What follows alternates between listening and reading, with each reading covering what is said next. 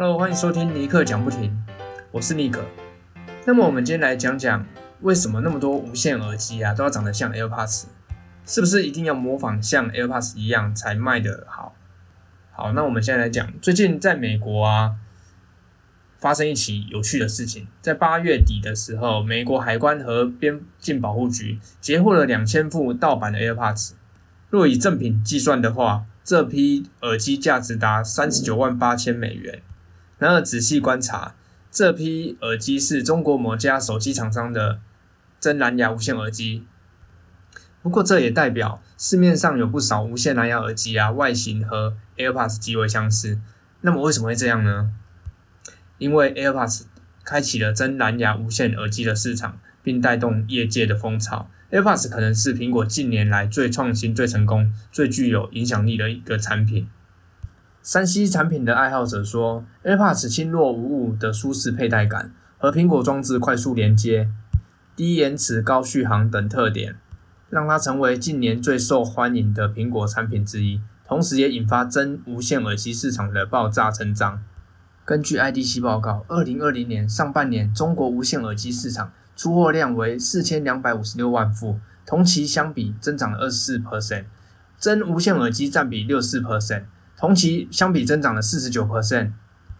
目前苹果官网开卖的 AirPods 价格分别为哦五二九零、六四九零、七九九零这几种价位，显然没办法满足所有的消费者。不同的消费者的手机啊、购机预算啊、功能需求都不一样。直接促成大量的品牌进入真无线耳机的市场，推出不同价格、样式、功能的真无线耳机。AirPods 开启了真无线蓝牙耳机的市场，也树立了标杆。厂商进入真无线耳机市场，不可避免要和 AirPods 比较，追赶 AirPods 也成为厂商共同的目标。但是要赶上、追赶上 AirPods 并不容易，其他厂商要克服的问题并不少，晶片就是最大的门槛。AirPods 之所以能超越市场大部分的真无线耳机产品，最重要的就是它连接稳定性啊和低延迟等方面名列前茅，和产晶片有很大的关系。传统的蓝牙耳机大多使用主副耳机方案，即连接装置会透过蓝牙将声音传输数据至其中一个耳机，然而这个耳机再透过蓝牙将数据传给另外一个耳机，两个耳机数据传输并不同步，延迟就不可避免。不过，AirPods 透过 W1 晶片巧妙地解决了这个问题。苹果在原有的蓝牙协议加入一套多重链路和窥探机制。白话讲就是 iPhone 成功连接 AirPods 之后，iPhone 会将声音数据传输到其中一个耳机，即为主耳机。等于说它能瞬间，它两个都能当主耳机。主耳机和副耳机有双向传输的机制，数据互相传输确认，保证数据同步，且在主耳机收到自主装置的。主装置就 iPhone，iPhone 的数据后，副耳机还能主动嗅探主耳机收到的数据，进一步降低延迟。只能说苹果在这方面啊做的真的蛮厉害的。在新的 AirPods，苹果又使用更先进的 H1 芯片，进一步降低延迟和增强稳定性。经过几年的追赶，市面上也出现不少类似的晶片产品。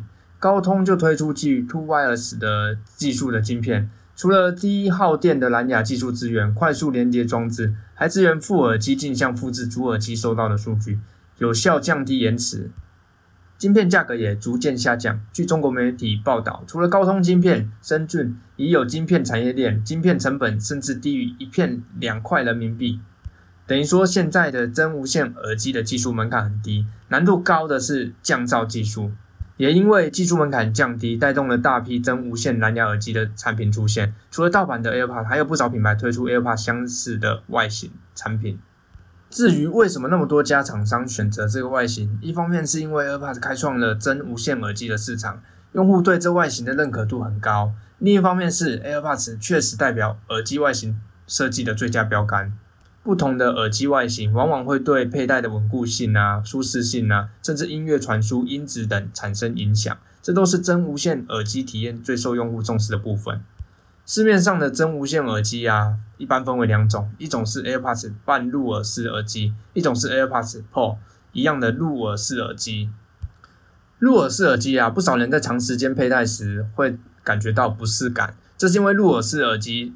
部分啊，深入到耳道，佩戴一久就容易有有种异物感在耳朵。不过这个还是看个人呐，有些人是觉得还好，然后有些人是觉得啊不行啊，这样戴太久耳朵卡卡的这样。不过佩戴的舒适度上，比 AirPods Pro 更受好评的是 AirPods。为了有良好的佩戴感和稳固性，苹果在外形设计花了不少的心思。二零一二年，苹果推出了 AirPods 耳机，之后外观设计又沿用到了 AirPods。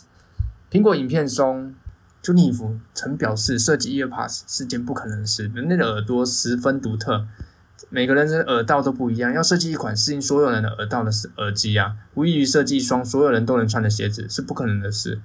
不过，它还是设计出来了，从 EarPods 到 AirPods 都能适应大部分人的耳朵。尽管每个每个人的耳道不一样，但能具有一定的相似性。j u n i f 曾带领团队 3D 扫描数百人的耳朵。找出相似的地方，给出最普遍的耳朵形状啊，设计最好的耳机外形，最终得出 EarPods。这个过程啊，花了三年，AirPods 就代表耳机外形设计的最佳见解，算是最优化的状态了。这个形状啊，跟设计的。那我们来讲讲耳机设计。耳机的公模设计往往需要和私模相对应，私模就是指个人定做的耳机。一般而言，制作定做的耳机啊，会在专业的医院啊和机构取模个人耳朵，也就是获得个人耳朵的轮廓，并以此为基础设计耳机的外形。定做耳机当然可以和个人的耳耳朵轮廓啊紧密贴合，减少异物感啊，戴起来更舒适。公模只是调整丝模，适应大多数人耳朵轮廓，让大部分人都可以佩戴。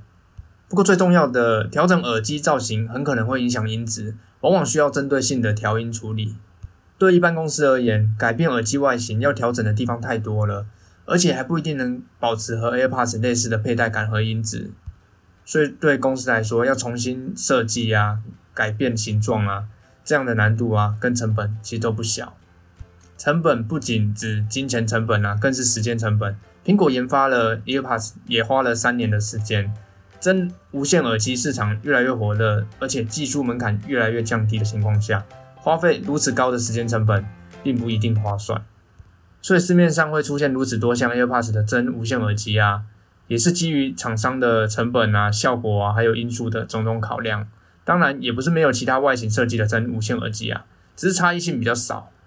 因为要做到差异性啊，跟 AirPods 完全不一样呃的形状啊，是真的是比较困难。不过也是有啦，要做到差异性的厂商其实并不多，像 Sony 啊、三星啊。他们应该，他们就有办法。所以说，苹果的 AirPods 的耳机设计啊，真的算厉害，让大家都模仿它。好，那我们今天就聊到这里。好，各位，拜拜。